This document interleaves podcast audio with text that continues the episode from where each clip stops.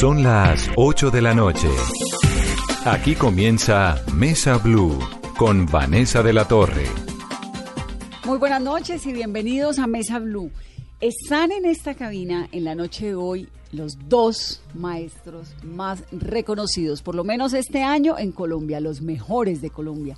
Bienvenidos, me da mucho gusto que estén aquí. Muchísimas gracias. Muchísimas gracias, Vanessa, muy amable. Ellos acaban de recibir el premio Compartir al Maestro, que por cierto está celebrando 20 años y lo hace haciendo lo que sabe, que es reconociéndole el trabajo a esas personas, a esos profesores que cogen a unos muchachos, a unos estudiantes y de una u otra forma logran impactar sus vidas de manera tan positiva que les cambia el destino. Y de eso de verdad, pues uno como colombiano se siente muy orgulloso y muy agradecido por lo que ustedes hacen en las regiones. Carlos Enrique es de Córdoba, ¿no? De Montelíbano, Córdoba. ¿Cuántos años de maestro? Eh, aproximadamente 35 años. 35 en la docencia. años. sí. ¿Empezó a los qué? Empecé en 1988, y la- esas, ahí me corchaste. Empecé en el 88 como bachiller. Eh, sí, son como 35 años. Tengo, Siendo- tengo 57 años. Hay que hacer esa, esa, esa resta. Y también desde el Putumayo está Orlando Ariza, que es el rector de la institución educativa Nuestra Señora del Pilar en Villagarzón, en Putumayo, ¿no, Orlando? Sí, Villagarzón, eh, el- digamos, el corazón del departamento de Putumayo porque queda ubicado en todo el centro. Es un municipio que ha tenido un pasado muy marcado por la violencia y por las dificultades que ha tenido de orden social, pero que hoy estamos aquí también para mostrarle al país que podemos hacer cosas importantes. ¿Usted es del Putumayo, Orlando? Yo soy santanderiano, nací en San José de Suaita, pero llevo 34 años ya en el departamento del Putumayo, es decir que también soy putumayense. ¿Y cómo terminó viviendo allá? Yo estaba estudiando aquí en Bogotá con los padres redentoristas y en un momento, cuando llegué al seminario, tenía apenas dos años de bautizado ¿Estudiando qué? ¿Para ser sacerdote? para ser sacerdote. Entonces me dijeron que si quería ir al Putumayo a ser catequista y les dije, claro, me fui al- allá. Iba con la ilusión de que iba a ser catequista, pero finalmente terminé siendo maestro. ¿Y qué le hizo cambiar de decisión? Mm, digamos que fue la, la, la oportunidad. Yo, yo he dicho, de pronto suena un poco feo, que soy maestro por accidente. Llegué allí cuando llegué a ser catequista a una escuela rural por el corredor Puerto Vega, Teteyé, Puerto Colombia, el Llegó, último, llegó enviado dentro del como catequista. catequista. y no sabía que iba a ser profesor. Cuando llegaron los padres de familia a matricularme niños de primero, de segundo, de tercero, jóvenes que casi tenían mi misma edad. Yo tenía en esa época 18 años y tenía estudiantes de tercero de 17 años, de 15 años. Entonces era, era una situación que me, provo- me ponía a, a- a inventar qué era lo que tenía que hacer. No tenía ni un libro, tuve que salir a Puerto Asís a, cobrar el- a comprar el libro Nacho Leje para poder enseñar a leer, porque ni siquiera no iba preparado a ser maestro. ¿Y sabían leer esos muchachos de 17, 16, 15 o no mucho? Seguramente, no nos sabían mucha lectura, pero ellos se los matriculaba para tercero. Sabían leer, pero digamos muy, muy elementalmente, Una escolaridad mínima. muy mínimo. ¿Qué hace que un maestro sea un buen maestro, Carlos Enrique? ¿Cuál es la diferencia? Bueno, esa es una muy buena pregunta. Yo creo que nosotros, los docentes, debemos tener identidad. Sin identidad es difícil hacer bien cualquier trabajo, en cualquier rol en el, que- nos encontremos. Y creo que eso es lo que encontré en ese proceso de búsqueda, de reflexión, en todos esos desencuentros con las comunidades, con los mismos procesos.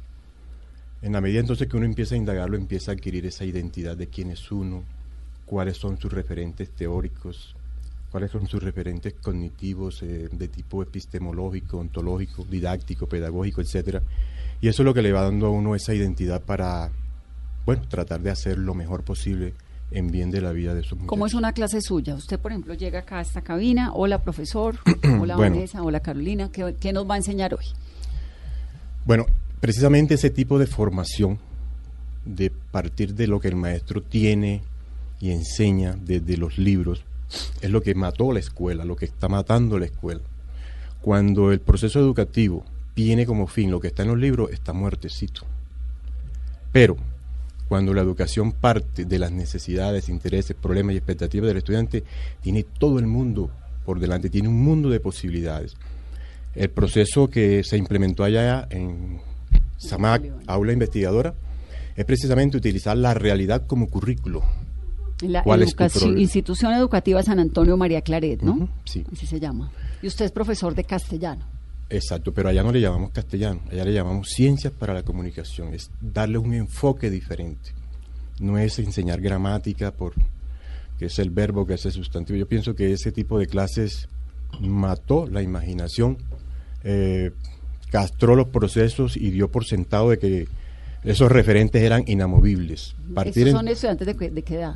Los que yo trabajé, empecé trabajando en la primera fase de este proceso 9, 10 y 11 hasta el año pasado dejé un proceso montado y le pedí a la coordinadora que me bajara a los grados inferiores para iniciar ese proceso desde sexto y mirar si las competencias eran. Yo, yo supongo que deben ser mucho mejores a los muchachos que graduamos el año pasado, que para mí son excelentes. Claro, porque arrancan desde más chiquititos. Exactamente. Entonces, lo suyo no es coger el libro, enseñar la gramática y el castellano como le enseñaron a uno, sino hacer qué. Por ejemplo, eh, vamos a investigar. ¿Por ¿Qué pasó? Es decir, ¿cómo arranca esta, esta propuesta? Eh, empezamos a observar que los graduados, las primeras promociones, no querían saber nada de la educación superior. Había muchas causas, era la pobreza, era la miseria, era que el papá también le decía, no hay plata para universidad, usted páguesela. Entonces esos muchachos se casaban jóvenes, se embarazaban y empezaban a trabajar en la informalidad a ocuparse como ayudante de albañilería, de pintura, vendedores, pescadores, areneros. Pero, no iban a la universidad. Exactamente. Y, uno, bueno, como lo decía hace un momento en otra entrevista, yo valoro y respeto el trabajo informal de los colombianos. Pero es que la competencia es muy tremenda y no mejora, no da, es decir, no, no propicia un buen estándar y calidad de vida para los muchachos. Y yo quería que mis hijos, porque ellos son mis hijos, tuvieran un mejor una mejor oportunidad, una mejor calidad de vida. Y a pesar, además de todos esos hijos que tiene estudiantes, ¿tiene más hijos? No. No. Mis hijos son espirituales, son culturales, son de la pedagogía. El profesor Orlando Ariza es el rector de la institución educativa Nueva Señora del Pilar en Villagarzón, Putumayo, al cual le decían el recicladero cuando usted llegó. La institución educativa Nuestra Señora del Pilar, digamos, venía de ser una institución importante en el departamento del Putumayo la palabra recicladero allí tiene que ver varias connotaciones. Uno es nuestra propuesta significa construir una propuesta curricular y lo que queríamos pasar era también de reciclar cuadernos, de reciclar preparadores de clase, que los maestros innovaran y cambiaran. Pero también recibimos una cantidad de estudiantes porque nuestra matrícula de un momento a otro se nos cayó de 780 a 320 por un factor que hubo allí y necesitamos volver a recuperar la matrícula. Al recuperar la matrícula, ¿qué era lo que hacíamos? Pues los niños que llegaran en cualquier condición eran recibidos. De pronto yo escuchaba estos días a raíz de, de, esta, de este reconocimiento que llegaban los estudiantes vagos, los malos, y para nosotros no es eso, para nosotros cada niño o niña, cada joven que llega a la institución educativa puede ser que llegue con problemas, pero para nosotros es una oportunidad de desarrollar todo el potencial que tienen los maestros y las maestras y la habilidad que tenemos como institución educativa para tratar de curar esas cicatrices que tienen en lo posible, para tratar de garantizarles que el aprendizaje de la institución les, les, ofrezca las competencias que necesitan para garantizar cómo resolver sus problemas y desenvolverse en la vida de manera normal. Entonces usted hace tantos años cuando llega a ese colegio, y cuando está muy jovencito, ¿ese es el colegio al que llega inicialmente o usted entra uno después? No, yo he hecho un recorrido por todo el Putumayo. Yo conozco todo el departamento del Putumayo gracias a mi profesión docente. Yo le decía, inicié en una vereda que llama Puerto Colombia por el corredor Puerto Vega Tedeye, después pasé a otra zona conflictiva como el Mandur, después estuve por el río Caquetá, más adelante estuve en Puerto Guzmán, finalmente estuve en el Colegio Santa María Goretti, que es el mejor colegio del departamento del Putumayo, luego regresé al Placer, también muy, muy comentado en el país, ya como rector, y, ya hace ocho o nueve años estoy en la institución educativa Nuestra Señora del Pilar. ¿Y por qué siempre en el Putumayo? Porque soy maestro de la Secretaría de Educación del Departamento del Putumayo y mis traslados se hacen dentro del departamento. Alguna vez tuve algún conflicto y quise hacer como una posibilidad de ir a mi departamento de Santander, pero digamos son también un poco de oportunidades laborales. Entonces, este colegio al cual llega, y usted eh, nos cuenta que es por el cual, digamos, merece todos estos premios, le decían el recicladero por varias cosas. Por lo que usted dice que estaban reorganizándose en un proceso de reciclar cosas que necesitaran, pero también porque llegaban estudiantes vagos. Y, y porque, digamos, que fue una forma peyorativa de los demás tratarnos. ¿no? Les decían, no, vayan allá. Vaya para el recicladero, que es donde reciben a todos los que no, no los querían recibir en otro colegio. Vayan a que es el recicladero. Entonces, la, hora, la forma de, como de dirigirse a nosotros de manera peyorativa era esa. Y nosotros teníamos que decir, vamos a demostrar que esto no es un recicladero, esto es una escuela de calidad. Ah, pero qué lindo, ¿no? Sí, es, es que nuestros niños, nuestros jóvenes merecen que hagamos todo el esfuerzo por ellos. Si realmente avanzáramos en la educación, lo que hemos venido diciendo estos días, yo soy, además de que soy rector, soy presidente de la Asociación de Rectores y Directores del Departamento del Putumayo. Y a través de esa asociación hemos venido insistiendo que, que en Colombia sabe, está hablando mucho de paz hoy, hoy y que se habla del proceso de paz. Nosotros creemos que la paz no es un proceso, la paz es un punto al que se llega. El proceso es el educativo y la educación debería ser el escenario o el lienzo en el que los colombianos firmemos realmente el acuerdo de la paz, porque a partir de la educación podemos construir ciudadanos que nos apoyen en, resolver nuestros nuestro. Hoy silenciamos los fusiles de un grupo armado y eso está muy bien y agradecemos lo que se hizo en el país, pero este, este país, Colombia, lo que requiere es que hagamos un verdadero pacto por la educación y que la educación no sean palabras, que sean acciones que se concreten, por ejemplo, en lo que nosotros estamos haciendo, en transformar el currículo a partir de las competencias y lo que hicimos fue tomar la ley 115 y convertirla en tres grandes campos de formación del ser humano. Que ahí, va, perdón Carolina, que ustedes dos tienen una cosa en común por lo que he podido más o menos entender, y es que creen que la, el estudiar tiene que tener algo más que simplemente los libros, sino como una inquietud muy grande en la investigación en los jóvenes. Claro. Creo que ese es como el punto en común que les he encontrado, que obviamente eso marca una diferencia con lo que era la educación antes. Exactamente. La escuela repetitiva, memorística que, en la que nos educamos, que nos formamos, eh, está divorciada de la realidad del estudiante. Eso fue una de las causas que, que vi en que los muchachos no querían seguir, no le encontraban sentido.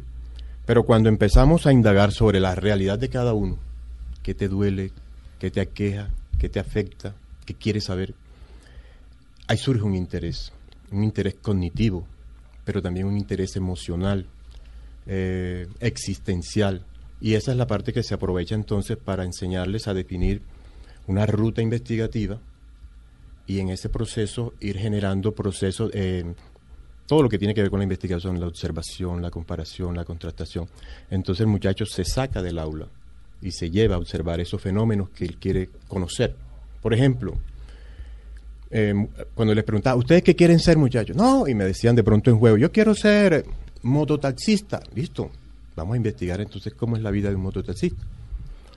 Y cuando ellos empezaron a indagar, en todo un proceso de indagación por tres años, al final descubrieron que eso que ellos tenían como un espejo, como un modelo a seguir, no era lo que ellos querían realmente. Entonces aquí la investigación se convierte en un proceso de concienciación pero también es un proceso de lectoescritura, de aprender a escribir eso, de, descubrir a partir de esas narrativas el propio discurso interpretativo de ellos sobre esa realidad. Y entonces el, acompañamiento desde el punto de vista de lengua castellana es el hacerles todo el, proceso de observación, de acompañamiento en las competencias de, por lo menos, de morfosintácticas, semánticas, pragmáticas, incluso estilísticas cómo escribir un texto en tercera persona sin desde esa posición subjetiva, cómo tratar de ser objetivo desde los elementos que yo tengo, cómo hacer inferencias a partir de ahí. Todo eso genera un, proceso de concienciación, de sensibilización que no tiene el muchacho cuando uno lo pone a que se aprenda, por ejemplo, que son los verbos. Es que eso quería preguntarle, profe, ¿en qué momento se da cuenta que el modelo del tablero, eh, hoy el tema del día es el verbo, les explico, les pongo la tarea, al otro día tomo la lección y a la siguiente semana la evaluación. ¿En qué momento hacen ese tránsito al proceso de investigación y de sensibilización? Bueno, eh, nosotros arrancamos, eh, por ejemplo, el área de comunicación tiene seis horas. Dos horas son especialmente para investigación en ese proceso. Cuando estamos investigando, esa gramática cobra sentido, cómo se escriben los nombres propios cómo se puntúa. Lee en voz alta esa oración a ver cómo suena. mira que está repitiendo tres veces la misma palabra. Busca un sinónimo. Es decir, es la regla ortográfica, pero aplicada a un proceso ya que tiene sentido. No es ponerlo a hacer una plana y, por no que todas las vocales terminadas, todas las palabras terminadas en vocal N o S. Eso. Eh, o las que no, las graves, mira todas las de las llevan tilde. ¿Esas reglas ya no se las aprenden? La idea es que las repasemos pero para aplicarlas al texto puntual. Es decir, algo que sea significativo, que tenga sentido. Es comunicación con sentido, por eso el área se llama así. Ciencias para la comunicación, no lengua castellana. Vamos a aprender, la lengua castellana viene desglosada en contenido cerrado. Acá no, acá es un proceso más dinámico, más dialógico, a veces de risa, Muchacho, ¿quién te dijo que imposible lleva H? Y sueltan la risa. Vamos a repasar el uso del H. Entonces, ¿Cómo aprenden que imposible no lleva H? cuando miramos las reglas, ¿ya? Miramos las reglas, buscamos, buscamos en el diccionario. Bueno, vamos al diccionario. A ver, cargue ese diccionario siempre en ese bolso cuando tenga dudas ortográficas. ¿Y qué tanto usan el Internet, por ejemplo? El Wikipedia. Bueno, Estas cosas para poner eh, ortografía, Google ortografía y esto. ¿O todavía son muchachos de libro, de diccionario impreso? mm, bueno, si usamos las redes sociales, el internet, eso, los muchachos viven más al día que nosotros. Y de hecho, las tecnologías de la información son un espacio, una herramienta clave para, para acceder a bases de datos, buscar autores eh, y generar entonces ese diálogo de saberes que propone Freire, que propone Marco Raúl Mejía, de valorar lo que el muchacho entiende desde su concepción de la realidad, valorar eso, eh, porque él, él, él elabora unos imaginarios, porque las cosas son de esa manera, pueden ser lo que sea, pero el colegio empieza a valorarlos y hace una especie de aproximación desde lo que plantea la- el discurso científico sobre esa realidad. Entonces, esas otras voces hacemos la aproximación y él empieza a ver cómo lo valoran ellos, incluso cómo lo escriben. Esa- ese proceso de observar al otro, cómo lo hace, porque los muchachos aprenden por modelamiento también. Uno necesita siempre un referente. Todo es en práctica, Exactamente, es muy teórico-práctico. teórico práctico. Entonces hay, hay mucha reflexión y vienen las preguntas, profe, ¿por qué esto? Y es que la clase es deliciosa porque es desde lo que ellos necesitan y quieren saber, es desde lo que han descubierto, no es desde ¿Cuántos lo que yo planeé. tiene, profe, usted? Eso es relativo. Hay grados de 40, 41, hay grados de 38, de 37. Bueno, y si tiene El promedio es ese. noveno, décimo y once, tiene más o menos 150 alumnos o más. Sí, ¿Y son aproximadamente. juiciosos? Como todo joven. o sea, no. Pero, pero mira que cuando yo los cojo en noveno grado, son súper inquietos, vienen de un proceso diferente. A veces, y digo esto con todo respeto a mis compañeros, profesores muy laxos, yo soy muy exigente con ellos, pero los quiero, los amo, y al final ellos reconocen que es por su bien. Y cuando llegan a 11 son los pelados más juiciosos. No quiere decir que no sean bromitas, son súper bromitas, hacen una broma, pero ya hay un nivel diferente, ya, ya nos vemos como pares. ¿Cómo vuelve uno un chino necio juicioso? Hay muchas cosas. Yo pienso que la primera, y es muy significativa, uno tiene que conocer a sus estudiantes. Nadie ama lo que no conoce. Cuando yo conozco a mi estudiante, mi visión del cambia. Cuando él me conoce, porque yo tengo que contarle mi historia también. Yo les decía, por ejemplo, no me hablen de, que, de pobreza porque yo vengo de ahí. No me hablen de hogares divididos porque yo vengo de ahí. No me hablen de hambre porque yo pasé por ahí. Entonces es también compartir mi historia con ellos y generar esa empatía. Entonces ese muchacho cuando te cuenta tu historia, tú empiezas a verlo con otros ojos. Hablas con su mamá. bueno, y Córdoba, Montelíbano es una zona tremendamente afectada por violencia, ¿no? Por unos escándalos de corrupción. Ayer nomás eh, tuvimos una noticia de corrupción en Córdoba, en Montelíbano precisamente. La fiscalía le dio medida de aseguramiento, nada más de nada menos que a cuatro personas del municipio del sur de Córdoba vinculados con corrupción en contratación. Entonces es un lugar que es como un pequeño laboratorio del montón de cosas que pasan en Colombia. Tiene eh, disidencias de las FARC, tiene autodefensas gaitanistas. Es una zona complicada. ¿En qué manera ese entorno afecta a los muchachos? Mucho, mucho. Es decir, a nuestro salón llegan todas las ideologías. Eh, llega la hija del paramilitar, llega el hijo del narcotraficante, como también llega, llega el hijo del vendedor de fritos, llegan todos, todas esas ideologías llegan al salón de clase.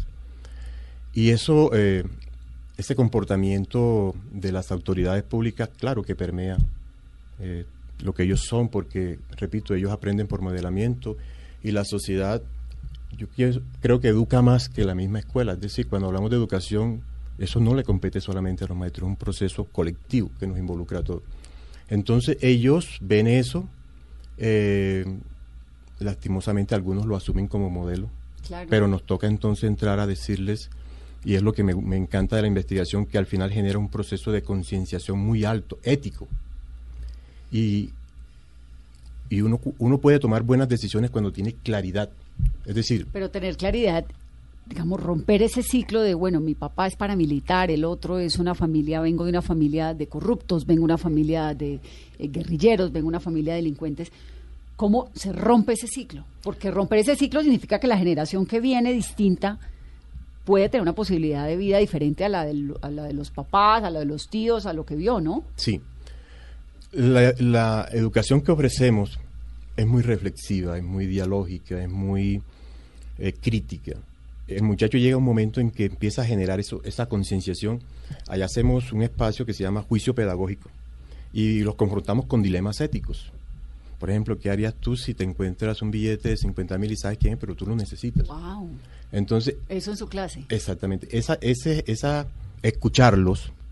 Eh, y yo les digo, bueno, voy a valorar su capacidad discursiva, cómo lo hacen, cómo defienden sus argumentos, pero al final también quiero ver cómo es su comportamiento frente a estos dilemas. Y es muy bonito mirar eh, cómo algunos se apoyan desde su creencia religiosa y defienden ese argumento con validez, otros que dicen que no, donde para ellos eh, la categoría de sobrevivir es más importante que lo ético. Y entonces en ese proceso del uno con el otro, termina un muchacho en grado 11 con unos valores muy hermosos. Eh, de nuestros egresados, son poquitos porque somos un colegio pequeño, no hay ninguno de mis estudiantes involucrados en investigaciones, en cuestiones penales. Todos son excelentes ciudadanos, fruto de ese proceso. Wow. Usted entró a ese colegio cuando eh, más o menos el 80% de los estudiantes no querían hacer una carrera universitaria, ¿no? Sí, por muchas razones, como te dije, por la pobreza, porque no le encontraban sentido al colegio. Decían, no, si esto así es de aburrido, yo me imagino la universidad, la aburrición debe ser en dosis doble y triple. Y también la plata fácil, que es la maldición colombiana. Eso, entonces, hay una competencia perversa del narcotráfico y la delincuencia común frente a eso, al dinero fácil. El muchacho que tiene hambre y les ofrecen, mira, vende esta droga, oye, o, o sírvenos de mula. De hecho, esos primeros muchachos que me llevaron a cuestionar en lo que hacíamos, eh, eran rapachines. Yo recuerdo uno que llegó a decirme, ¿cuánto gana usted? Y para eso, para ese, para ese tiempo, el salario de nosotros creo que no superaba los 600. ¿Eso fue hace cuánto? Eh, como unos 10 años, no más, como unos 12 o 13 años. Y me decía, no, profe, yo en un fin de semana gano más que usted. Entonces mira esa diferencia. ¿Qué dice el muchacho? Hombre, me conviene más ser raspachín porque este se quemó las pestañas 15, 20 años y mira lo que gana. Y ahora yo... Y yo puedo, exactamente. Lo que ellos no vieron fue que las consecuencias, que es una carrera muy corta. Muchos terminaron en prisión, otros muertos, lamentablemente. Entonces es una escuela que no estaba generando aprendizaje significativo, no estaba generando movilidad social, sino que estaba repitiendo y recirculando eh, la pobreza. El, círculo de la El círculo de la pobreza, sí, exactamente. Y por ejemplo, profe, tantos casos de sus estudiantes, 40 estudiantes por tres, son 120 historias detrás de cada niño. ¿Cómo manejar? Porque cada niño viene con un problema de la casa, usted lo mencionaba, pobreza, maltrato, violaciones. ¿Cómo combina el tema de, formación académica con ese tema del ser? Por lo general, eh, en todas mis fichas de, lectura crítica, por ejemplo, yo siempre le digo, ¿cuál es tu posición crítica frente a esto? Y cuando ellos escriben, eh, tú sabes que el, el, texto nos denuncia. Así uno se cuide mucho del texto, lleva implícito quién eres tú, ese código genético que uno puede leer entre líneas y uno dice, ay caramba, aquí hay un problemita. Entonces uno empieza a detectar desde el texto, incluso desde cómo hablan, cómo se expresan, el gesto. Toda esa lectura semiótica nos sirve para saber qué problemita hay. Entonces, eh, la lectura, el acompañamiento, el llamarlo solo. Te voy a poner un ejemplo. Eh, hubo un momento en que se generó una moda, porque no era no era que los niños hubiesen nacido así, sino una moda de la bisexualidad. Tremendo, entonces, ¿cómo hacemos? Y empezamos a mirar que no lo hacían porque eran, fueran homosexuales, sino porque querían experimentar. Cuando empezamos a llamarlo uno por uno, nos confesaron que, que era una experiencia. Entonces empezamos a mirar, bueno, ¿cuáles serían las consecuencias de esto a largo plazo? Tú te sientes, es decir, estarías capaz, estarías dispuesto a asumir todo lo que surge de aquí en adelante, que incluso lo sepa la sociedad, te estarías dispuesto a asumir esa parte. Entonces, todo ese proceso de reflexión lleva a que algunos digan, sí, yo soy homosexual, profesor, y lo acepto y lo reconozco.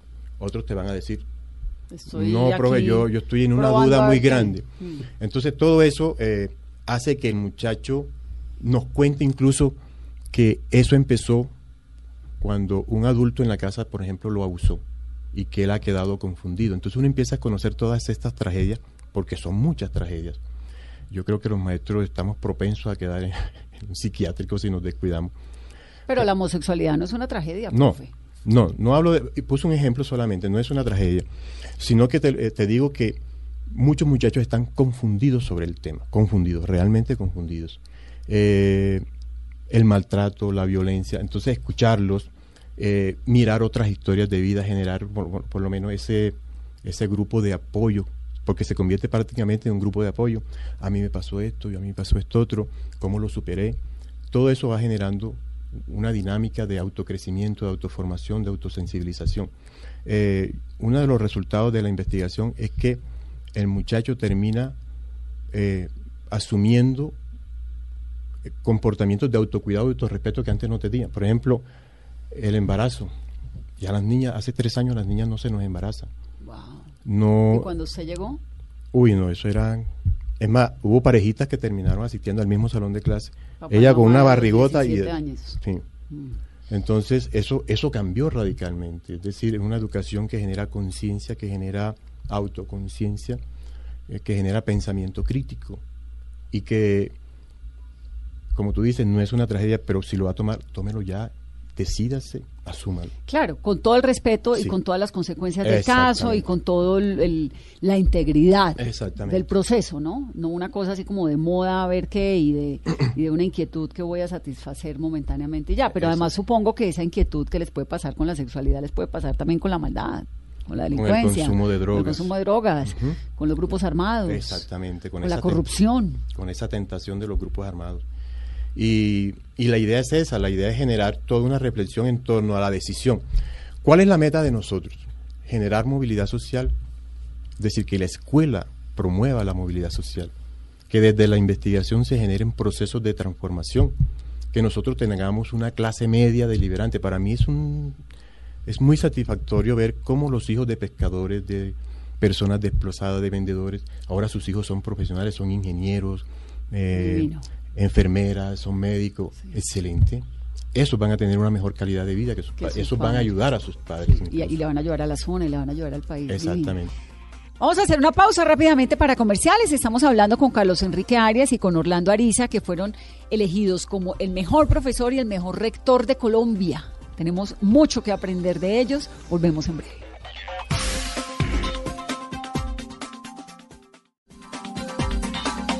Continuamos en Mesa Blue, estamos hablando con Carlos Enrique Arias, el profe de comunicación, ¿no, profe? ¿Cómo es que le dice usted? Ciencias para la comunicación. Ciencias para la comunicación. Y Orlando Ariza, el rector del Putumayo. Institución Educativa Nuestra Señora del Pilar, Villagarzón, Putumayo.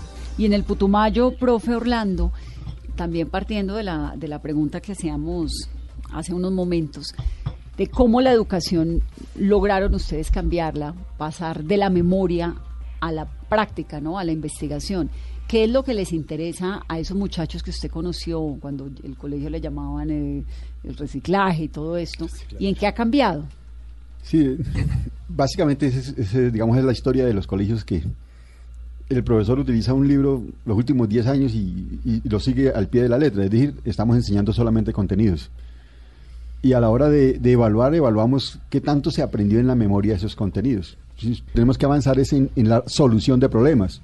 Y ese ya es un nivel de pensamiento más avanzado. Pero tenemos que llegar no solamente a que yo le entrego unos problemas y los soluciones, sino que el mismo niño los debe plantear y solucionarlos. Y ahí ya viene, eh, digamos, eh, entra en juego otra competencia que es la comunicación. Nosotros lo que hicimos fue tomar las nueve eh, áreas obligatorias de la ley 115 y construir tres grandes campos de formación. Y es lo que está reclamando, digamos, la formación del ciudadano. El primer campo es el campo de responsabilidad social y ciudadanía.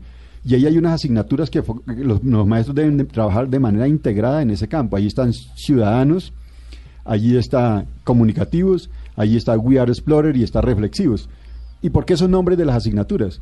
Porque básicamente lo que queremos resolver con los niños o llegar es a esas competencias. Sí. Ese We Are Explorers, ¿les enseñan inglés a los niños en el colegio? en el We Are? Explorers por eso, porque nosotros somos exploradores en un mundo global. Entonces el nombre de la asignatura que lo que quiere es que a través del, de- del lenguaje del inglés ellos conozcan la, cultura global que hay en el mundo y a partir de ahí haya un una comunicación externa frente a ese tema. ¿Cómo está étnicamente su colegio? Digamos, ¿qué porcentaje de niños indígenas hay? ¿Qué porcentaje de niños afros?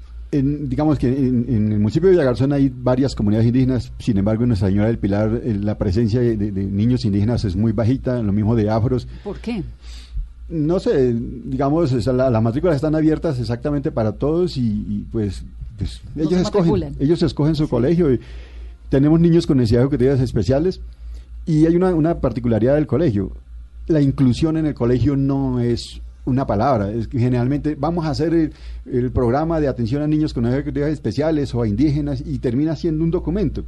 El colegio, los niños todos son iguales.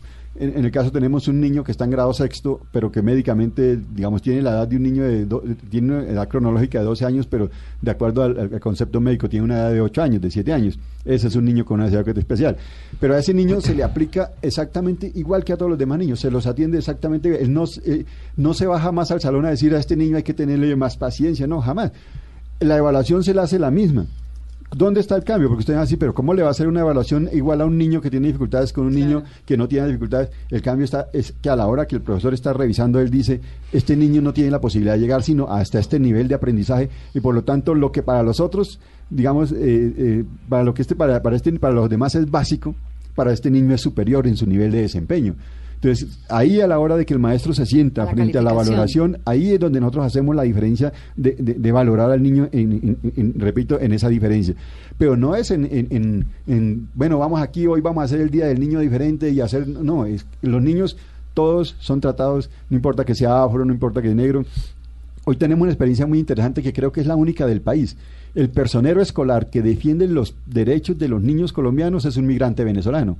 Entonces, que hayan los niños elegido a una persona que, no es de su, de, su contexto, que apenas recién llega a hacer amistad con ellos, que lleva menos de año y medio con ellos, pues eso indica el nivel de tolerancia y de, de inclusión que tenemos en la institución educativa. Y también, por ejemplo, cuando hablamos del campo de desarrollo personal, estamos hablando de asignaturas como creativos, solidarios, espirituales y activos. Y hay otro campo muy importante que es el campo de desarrollo ambiental, ciencia y tecnología, y ahí está curiosos, está pilosos, está innovadores. Son asignaturas, como usted escucha los nombres, responden efectivamente a lo que queremos desarrollar en cada uno de los niños. Pero no solamente es eso. Cada uno de esos campos obliga a que los maestros trabajen de manera articulada. Eso también ayuda a que el aprendizaje sea significativo. Por ejemplo, ¿qué sucede en la mayoría de los colegios? Sale el profesor de lenguaje y entra el de matemáticas y son mundos totalmente diferentes. En el caso nuestro, por ejemplo, en- está el, so- el- el- el maestro de curiosos y él es, O sea, Carolina viene siendo que curiosa, innovadora o pilosa. Yo creo que las tres. curiosos para, son ciencias naturales, innovadores es lo que llamamos informática y tecnología, eh, ciudadanos es ciencias sociales, comunicativos es lenguaje, we are explorers es inglés, ¿Y pilosos? pilosos es matemáticas, eh, creativos es artística, solidarios es ética, eh, activos es educación física. Por ejemplo, activos. ¿Y esos nombres se los inventó usted? Esos nombres los construimos, eh, digamos, un poco también con el apoyo de la sociedad externa. Está la Fundación SIGE que nos, nos, nos apoyó, digamos, en este, en, en identificar Ah, eso. pero es interesante porque entonces uno dice, mire que yo soy más innovadora que pilosa. Claro, la gente ya no le tiene, los chicos no le tienen miedo a matemáticas. Sino porque que le soy un uno- poquito menos pilosa, Sí. pero soy más curiosa. Pero aparte de eso es que, es que también, generalmente, ¿qué ha hecho las instituciones? Que ese es un problema grave. Dicen las instituciones, calificamos por competencias y están los niveles básico, alto y superior. Y cuando uno pregunta a qué equivale el básico, ah, no, el básico es de 3 a 3.8. Alto es de 3.8 a 4.7 y, y superior es de 4 a 7 a 8. Entonces uno pregunta, bueno, un básico de 3.5 a 3.8, ¿qué diferencia hay un niño que saca 3.5 a 3.8? Es que hay un, también un concepto equivocado. Digamos, los contenidos no pueden convertirse en el eje, en el centro de la formación de los estudiantes. Pero tampoco podemos eliminarlos, porque sin contenido yo no puedo hacer, Claro. yo no me, puedo, no me puedo desempeñar si no tengo contenidos. Nosotros tenemos una semana que llama la Semana del Significo. Esa semana los estudiantes la utilizan para coger uno de los desempeños que tomaron en el periodo y convertirlo en algo que, que digamos, por ejemplo, una campaña eh, en favor del medio ambiente. Harían un debate, una mesa redonda, unos plegables, un- una cartelera. Por ejemplo, un, un tema muy importante, ellos se van por el pueblo y miran un terreno que esté sin construir. Entonces ellos llegan y proponen maquetas. Dice, yo creo que aquí debería estar la biblioteca y hacen en la maqueta los, los- los espacios de la biblioteca. Otro dice, no, ahí debería ser un gimnasio. Es decir, como también darle ideas a las autoridades de que esos espacios que están a utilizar, cómo los podríamos utilizar para que sean espacios para la ciudadanía. Profe, pero ¿cómo se dieron cuenta que se estaba fallando en la forma de transmitir el contenido? Porque es que cuando nos damos cuenta, digamos, si usted mira los niveles del ICFES, digamos a uno le dicen, estamos en resultado, en- en- cuando, yo, cuando llegué al colegio estábamos en nivel alto. Pero cuando fuimos a ver qué era nivel alto, nivel alto era una calificación de 46 sobre 100. Ustedes que tienen hijos, yo le pregunto si su hijo le llega a la casa con una, que una evaluación que sacó 4,6 sobre 10, ¿usted lo felicita? No. Pero en el país estamos felicitando esos colegios, estamos diciendo que están en nivel alto. Por ejemplo, un nivel superior son calificaciones de 53 sobre 100. Eso significa que en el país tenemos un grave problema de la calidad. ¿Y cuál es el problema de la calidad? ¿Por qué no nos rinde más en las pruebas CIFES? Porque el problema es de lectoescritura y, y desarrollo ¿Qué lógico-matemático. lectoescritura, profe? Es, es aprender a leer, pero de manera comprensiva. No es que yo cojo mi mamá me ama. Ahí está. ¿Quién es mi mamá? ¿Qué es amor? ¿Cuál es el contexto? ¿Qué significa toda esa, esa frase? Porque es que yo reuni- juntar las letras y leerlas, pues eso es muy fácil. Pero yo, ¿cómo hago para que eh, le dé significado a esa frase y cómo esa frase se convierte en un elemento que me permita, bueno, a partir de mi mamá me ama, debo construir nuevas oraciones. Sí. A Ahora, partir de ahí debo ¿qué tan- construir historias. ¿Qué tan importante es la literatura, los libros, para ustedes? los libros, digamos que allí, allí está encerrado todo el, conocimiento, el libro no puede desaparecer, el libro es un, es un aliado para que, para que el estudiante, digamos, se conecte con, con esos contenidos que le permiten para desempeñarse y ser un muy buen ciudadano y tener ¿Y competencias. leen los niños de su colegio? ¿Qué Desafortunadamente estamos, eh, eh, digamos, los niveles de lectura, y esa es una deuda que tenemos, es cómo hacemos para mejorar los niveles de lectura. Leer, leen. Tenemos libros, digamos, eh, por ejemplo, hay una biblioteca que nos entregó el Ministerio de Educación y son libros muy interesantes que los niños los leen.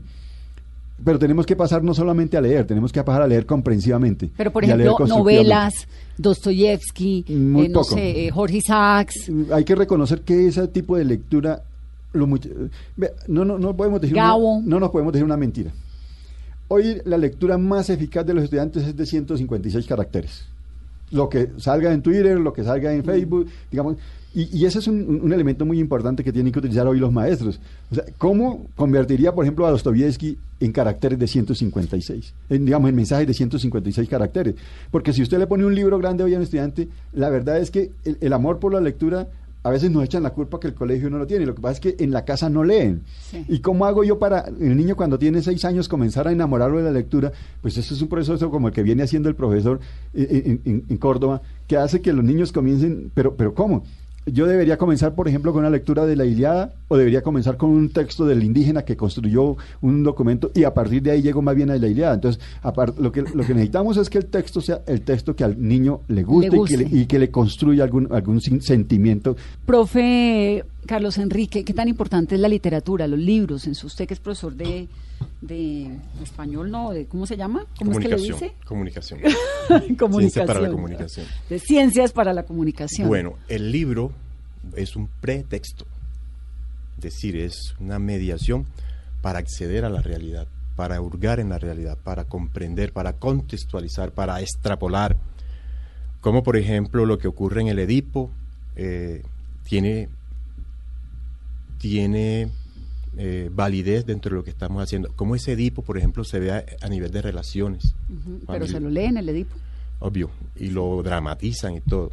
Pero entonces es una literatura con sentido. Eh, por ejemplo, cuando estamos trabajando proyecto de vida, que quiero ser yo, entonces buscamos textos relacionados con este, con este tipo de, de valor que buscamos en el muchacho. Los muchachos de grado 11, además de hacer su investigación, hacen un proyecto de vida hacia dónde van y cómo esas lecturas entonces les ayudan. Eh, trabajamos textos cortos, tratamos de no trabajar novelas muy largas. Claro, para que les cojan ritmo Sí. y, y- y cariño. Porque cuando yo, la- uno le dice, vamos a leer tal obra, le dice, ¿cuántas páginas tiene? Es lo primero que Lo primero. Entonces yo, tra- yo trabajo mucho con textos cortos, narrativa breve, cuentos, porque son muy fáciles de manejar. Pero eso no quiere decir que no, no leamos, sí, sí, leemos La Iliada, la comentamos, eh, leemos Crimen y Castigo de No, Dostoyevsky, les, sí. les pregunté por la idea de por crimen y castigo porque me acuerdo que yo tenía un profesor que me marcó tremendamente la vida y que lo quiero muchísimo, el profesor Darío, que era de literatura y nos ponía a leer la Iliada, la Odisea, Crimen y Castigo, que eso pues uno se lo lee El en el Quijote colegio. también. El Quijote. El Quijote me lo leí más por mi papá, pero, pero, ¿no? Exacto. Pero además porque lo que uno no se lee entre noveno y once, ya no lo leí. Pues ya después lee otras cosas. Eh, entonces aquí vuelve a salir el, el tema de la investigación. Cuando estamos indagando y entramos a esas discusiones de tipo ético, yo le digo, muchacho, hay que leer a los griegos. Claro, que le enseñan a uno lo que se debe hacer y lo que no en la vida. Exacto. Vamos a, vamos a leer a Platón. Pero profesor de filosofía, precisamente. Anota acá, lectura crítica, eso lo evalúan en el IFES. No porque lo evalúen, porque es que yo quiero que lo sepan. Porque es que yo quiero que cuando lleguen a la universidad no lleguen así a la topa tolondra, sino que sepan de quién están hablando, que tengan referentes conceptuales. Profe, en el marco de estos procesos, ¿cuál es el papel de los padres de familia? Porque, por ejemplo, llega la entrega de notas y al papá le interesa saber si su hijo sabe leer, sabe sumar, sabe multiplicar, si sabe hacer las escalas. O sea, ¿cómo le explican y cómo fue esa transformación para que el papá entienda que el modelo cambió? Bueno, eh, ese proceso de alfabetización con los padres hay que hacerlo, y no una vez, permanentemente, hay que estar explicando cuáles son las metas cognitivas del periodo en todas los- las áreas, cuál es el método de evaluación que vamos a aplicar, qué se espera, qué competencias se esperan. Eh, nosotros allá acostumbramos algo que llamamos el pacto pedagógico, que es eso, qué vamos a aprender, cómo lo vamos a aprender, cuál es la rúbrica. Y, fin- y finalmente a uno como padre le interesa es que los chinos se vean bien, ¿no? Exacto. Yo Hay creo papás, que se nota a distancia cuando un pelado está entusiasmado o no. Eso, esa parte es muy importante. De hecho, muchos estudiantes llegan al colegio cuando a veces ni siquiera es por los papás, sino por ellos que observan. Te voy a contar esta anécdota. Una niña que hoy es psicóloga, una excelente, incluso la reclutó a la universidad donde terminó. Le dijo a la mamá, quiero estudiar en San Antonio y María Clarín. La mamá le dijo, no, tú vas a estudiar en el colegio María Goretti porque es de solo niñas. Le digo, si tú quieres que estudie allá, voy a perder el año a propósito. Yo quiero estudiar. ¿Por qué quieres estudiar allá? Porque mira a fulanita que vive al frente y siempre vive estudiando. A mí me encanta eso. Investiga. Entonces a veces encontramos casos donde los niños escogen el colegio. Qué chévere. Claro. Y para ustedes como profesores también tiene que ser súper motivante. Bueno, y en cuanto a esa experiencia que me cuentas, hay una espectacular. Es mis estudiantes cuando llegan a décimo eh, saben, tienen una capacidad para construir ensayos espectacular. Ya saben citar, saben referenciar, eh, saben demostrar argumentos, tienen una capacidad de inferencia muy espectacular. Y entonces me llegó el caso que me dice, profe, no te pude traer la tarea porque me tocó ayudarle a hacer el ensayo a mi mamá. Yo, ¿cómo así? Sí, mi mamá está estudiando para ser maestra. Y yo, pero a tu mamá no le da pena que va a ser maestra y tú le... Sí, profe, incluso me dijo, cuidado, me haces perder la materia. Pero es bueno o malo dejar tareas, profe, porque ese es el karma de todos los papás, las Eh, tareas. ¡Pésimo! bueno, yo no creo en esas tareas para que el papá las haga. No. Yo le digo al estudiante, este es tu compromiso. Y en cuanto a la lectura que comentaba el profe, eh, partimos de un principio, ¿para qué le vas a dictar al estudiante si él ya sabe leer? Por eso hacemos guías. Mira, mi hijo, aquí está. Y esas clases son mucho más dinámicas. Entonces, ¿cuál es la dice- guía? Pero lo que dice Carolina, sí, sí, yo también quiero ahondar en eso. Nosotros, ¿Tarea en la casa o no? nosotros hicimos en el colegio un pacto por las tareas. Y, se- y lo, lo que hemos decidido es que hay que dejar tareas que no atareen. El problema es ese, es ¿para qué pongo una tarea? La tarea no, sí, no, no tarea que la haga el, pro- el papá, como dice el profe Sí, Orlando. no, sino- no, no, no es que, el- que el papá la haga, sino que aparte, por ejemplo, esas tareas repetitivas no tienen sentido. Le pongo a hacer una plana, 20 multiplicaciones, por decir algo, eso no tiene ningún sentido. Eh, se, se- se evita dejar tareas, por ejemplo, que solamente sean de transcripción de un texto. Tráigame la biografía de Simón Bolívar, pues no, esa no tiene sentido, No, pues a no ser que esa biografía vaya a servir, y, y si la- y si le pido la biografía, no puede ser porque le voy a calificar esa biografía, sino porque va a servir para hacer una actividad dentro del salón de clase. ¿Qué tan importante es la historia en las clases, en los pensums de ustedes? ¿En Colombia los jóvenes y los niños están aprendiendo historia de Colombia o no tanto?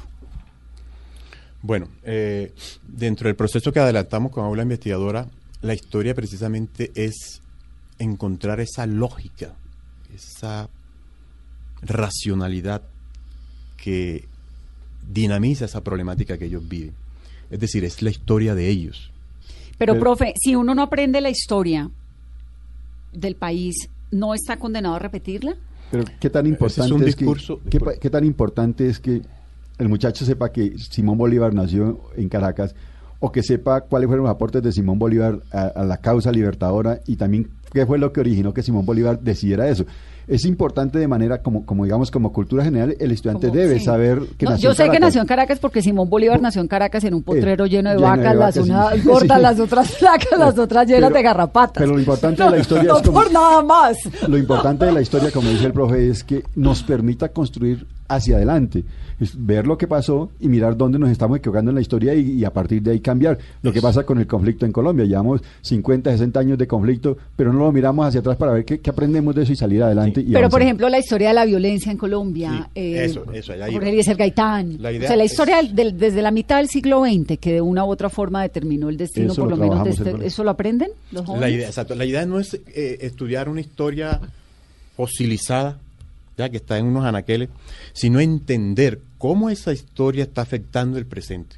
Es decir, cobra una dinámica diferente. Profe, ¿por qué somos pobres? Bueno, vamos a mirar la historia. ¿Qué, ¿Por qué estamos en esta situación? Profesor, porque aquí hay tanto extranjero. Miremos la historia. Es decir, es la historia con un sentido social muy puntual.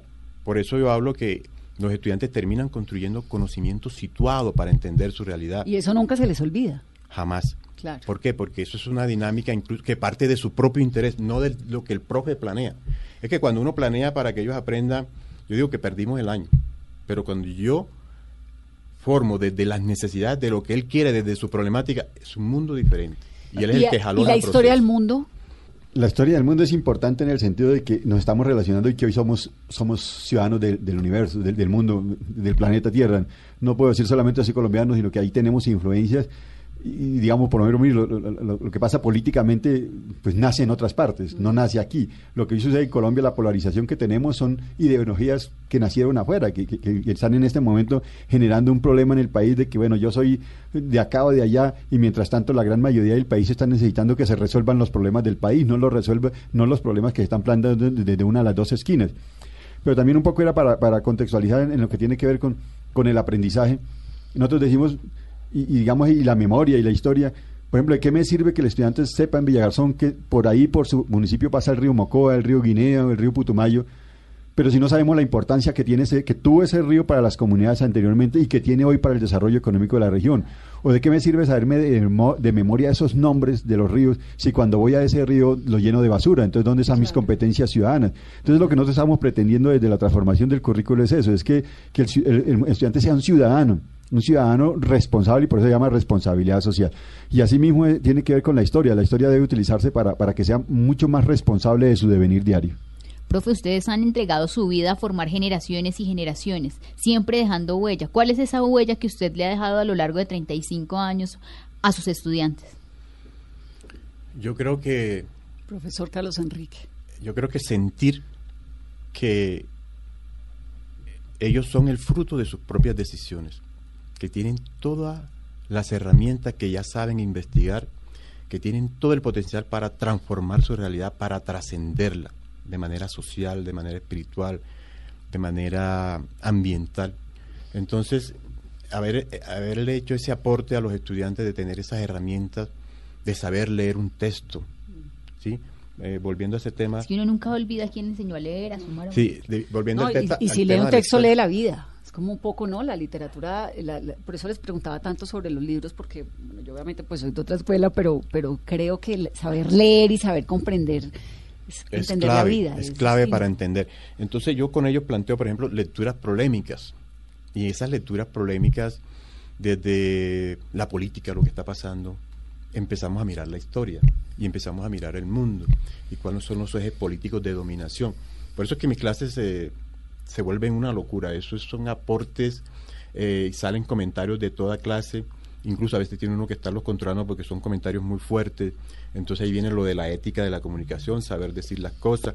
Pero lo importante es que entiendan en qué mundo están situados y que de manera crítica, consciente, puedan tomar decisiones frente a eso. No es, como dicen algunas personas, que estamos formando guerrilleros, no. Estamos formando una sociedad crítica, pensante, no, formando unos jóvenes para el futuro, ciudadanos. es apostándole al ciudadano de la posmodernidad, esa es la idea. Hoy, en mi caso, hoy recibía una, llamada de una señora que vive en una vereda que se llama Santana, en la zona rural de Villagarzón. Y me decía, Rector, lo llamo para felicitarlo. Mi hija iba para la universidad y me dijo, escuché la noticia que el rector de mi colegio recibió y no me, me siento más orgullosa que nunca de ser egresada de ese colegio. Yo creo que ese es, ese es el, lo que dejamos en los estudiantes. El, mostrar con nuestro ejemplo. Yo como rector intento ser casi siempre el primero en llegar al colegio y el último en irme del colegio. el ejemplo, ¿no? trato de, digamos, a mis estudiantes hablarles de lo que es la vida. Por ejemplo, eh, a veces, a veces inclusive hasta de manera un poco dura. Yo pienso que que un, uno de los problemas de esa sociedad es que vivimos adornando mucho las cositas y, la vida no es de adorno, la vida es dura y mis estudiantes me agradecen mucho. Hace poco, hace poco un estudiante, pues teníamos sospecha de problema de consumo de sustancias y no nos quería decir. Entonces lo llamé a mi oficina y, cerrado le dije, vea, usted verá, hoy le decimos aquí tenemos estas evidencias, pero usted no lo quiere aceptar.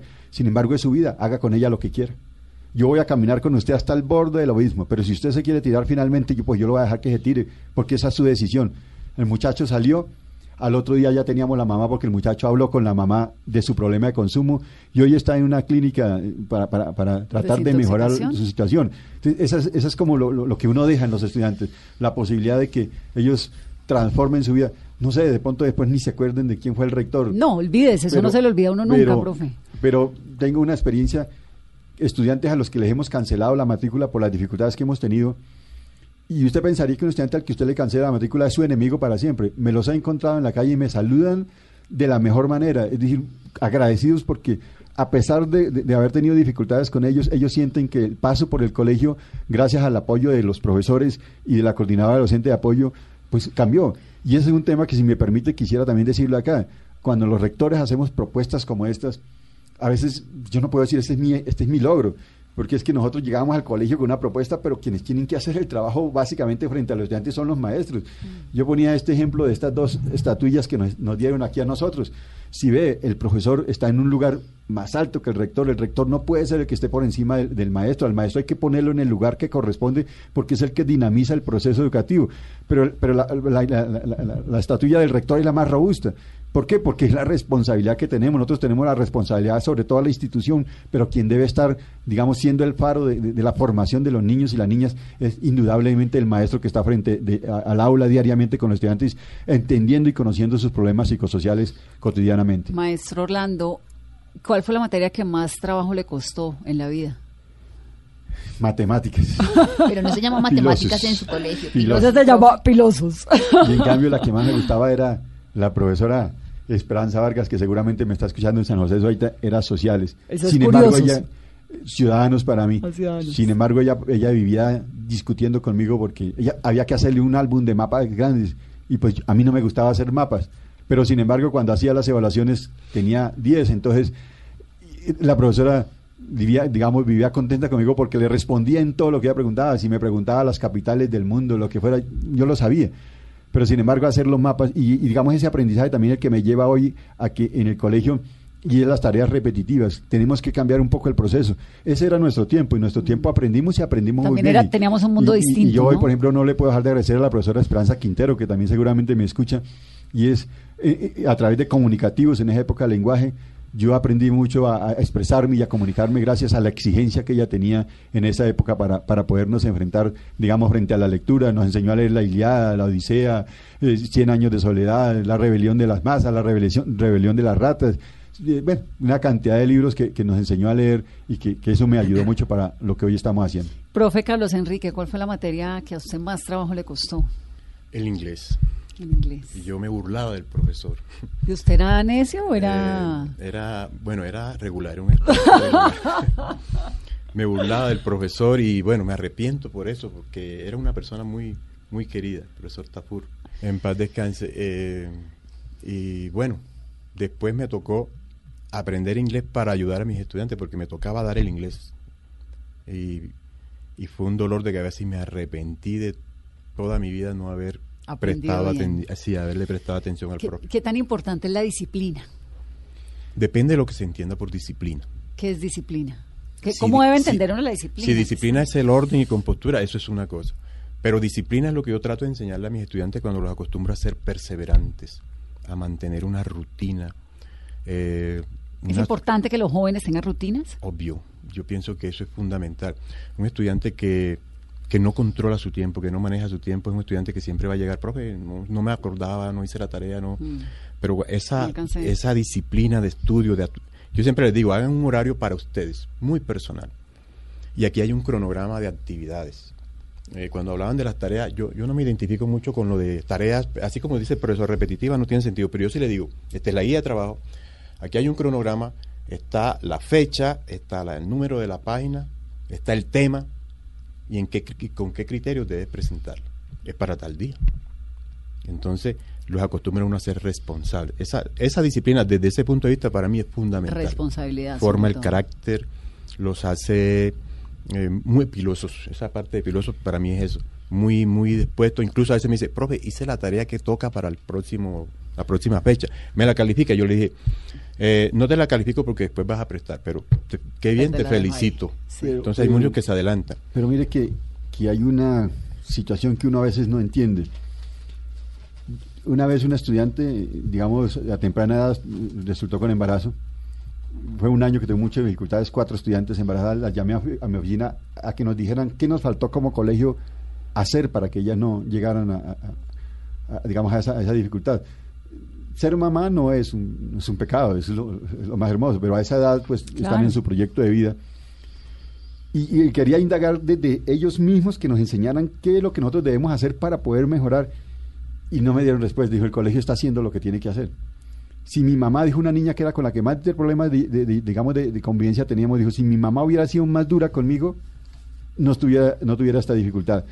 Entonces lo que yo le estoy diciendo es la, la- la contradicción de que nos vienen me- vendiendo un poco la idea de que, de, de que- de- de que mucha suavidad, de que pero, pero la sociedad, inclusive los mismos muchachos, ellos mismos nos dicen que quieren un poco más de, de firmeza en las decisiones, es decir, Sí, que, es. que haya mucha más autoridad en la casa, autoridad con afecto, Claro. no autoridad con No, con los represión. golpes, no, No no, con los nunca. golpes, sino autoridad con afecto. Ellos sienten que se los está dejando hacer lo que ellos quieran. Y claro, ellos son felices por fuera, pero finalmente cuando terminan en medio de sus dificultades se dan cuenta que les hizo falta esa fortaleza que, que a nosotros sí nos la dieron en nuestro tiempo.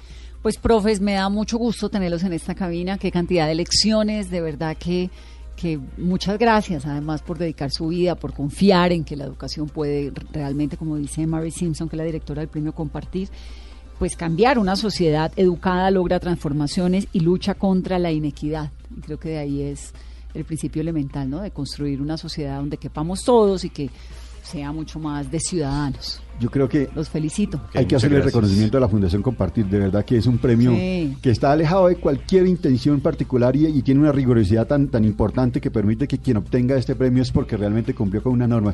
De verdad, gracias a la Fundación Compartir y, por este y le da reconocimiento. una esperanza. Este año el premio recibió 1.074 propuestas de maestros y 104 rectores. Se seleccionaron 11 educadores, 5 directores de instituciones educativas que fueron exaltados pues con todos los honores. Les agradezco mucho estar aquí.